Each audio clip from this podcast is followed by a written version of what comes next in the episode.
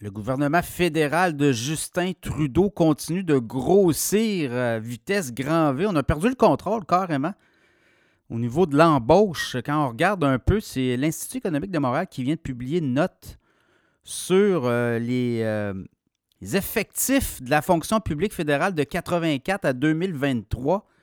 Et clairement, depuis l'arrivée de Justin Trudeau en 2015, le nombre de fonctionnaires a explosé au niveau fédéral dans la fonction publique.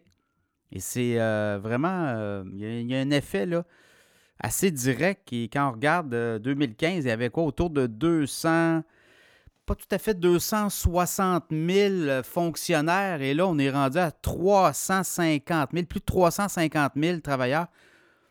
Donc, vous voyez, clairement, on dit c'est des parmi les premiers ministres contemporains, c'est sous Justin Trudeau où la fonction publique a connu la plus forte croissance de ses effectifs et est-ce que les services gouvernementaux se sont améliorés? On pose des questions, mais clairement, ce n'est pas le cas.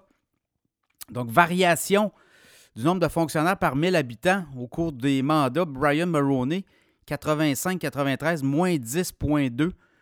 Donc, on avait euh, réduit fortement la fonction publique et euh, ce qu'on avait fait, on a fait aussi le ménage dans les euh, finances publiques. Du côté de Jean Chrétien également, 94-2003, moins 9,7. Sous Paul Martin, 2004-2005, on parle d'une baisse de 1% sous Stephen Harper. Donc là, un conservateur, on parle de moins 6,3% Donc, on est loin des années chrétiens.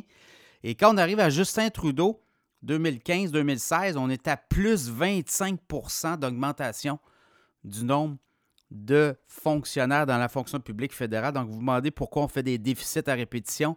On s'enligne vers un déficit cette année là, de 40 à 45 milliards de dollars. Depuis l'arrivée de Justin Trudeau, on n'a aucun euh, budget équilibré, aucune année où on a dit on fait l'argent, on fait ce qu'on a comme argent, on respecte notre budget. Et c'est, euh, écoutez, on a doublé la dette depuis 2015, depuis l'arrivée de Justin Trudeau la dette fédérale qui est passée autour là, des 650 milliards à 1250, 1300 milliards. Et ça continue puisqu'on continue d'empiler.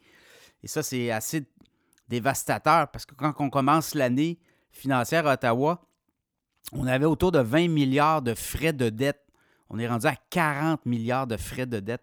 En partant, là, pour faire le budget fédéral, on part à moins 40 milliards, pensez-y, de dépenses. Donc 40 milliards de dépenses en partant pour juste payer les frais de l'énorme, colossale dette qui a explosé dans les dernières années et surtout euh, la fonction publique qui est en, complètement, là, on est en train de l'échapper absolument. Donc, à suivre, je regarde là pour vous donner euh, les chiffres exacts. 2015, on avait 257 138 travailleurs de la fonction publique au fédéral et en 2023, c'est 357 247.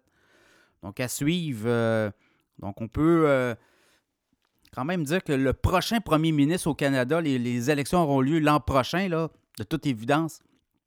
Ah, ce serait très surprenant qu'il y ait des élections cette année, mais imaginez le ménage qu'il y aura à faire. On va euh, devoir, pour rétablir de l'ordre, un, mais aussi de rétablir l'équilibre du budget, l'équilibre budgétaire, donc ramener ça à zéro.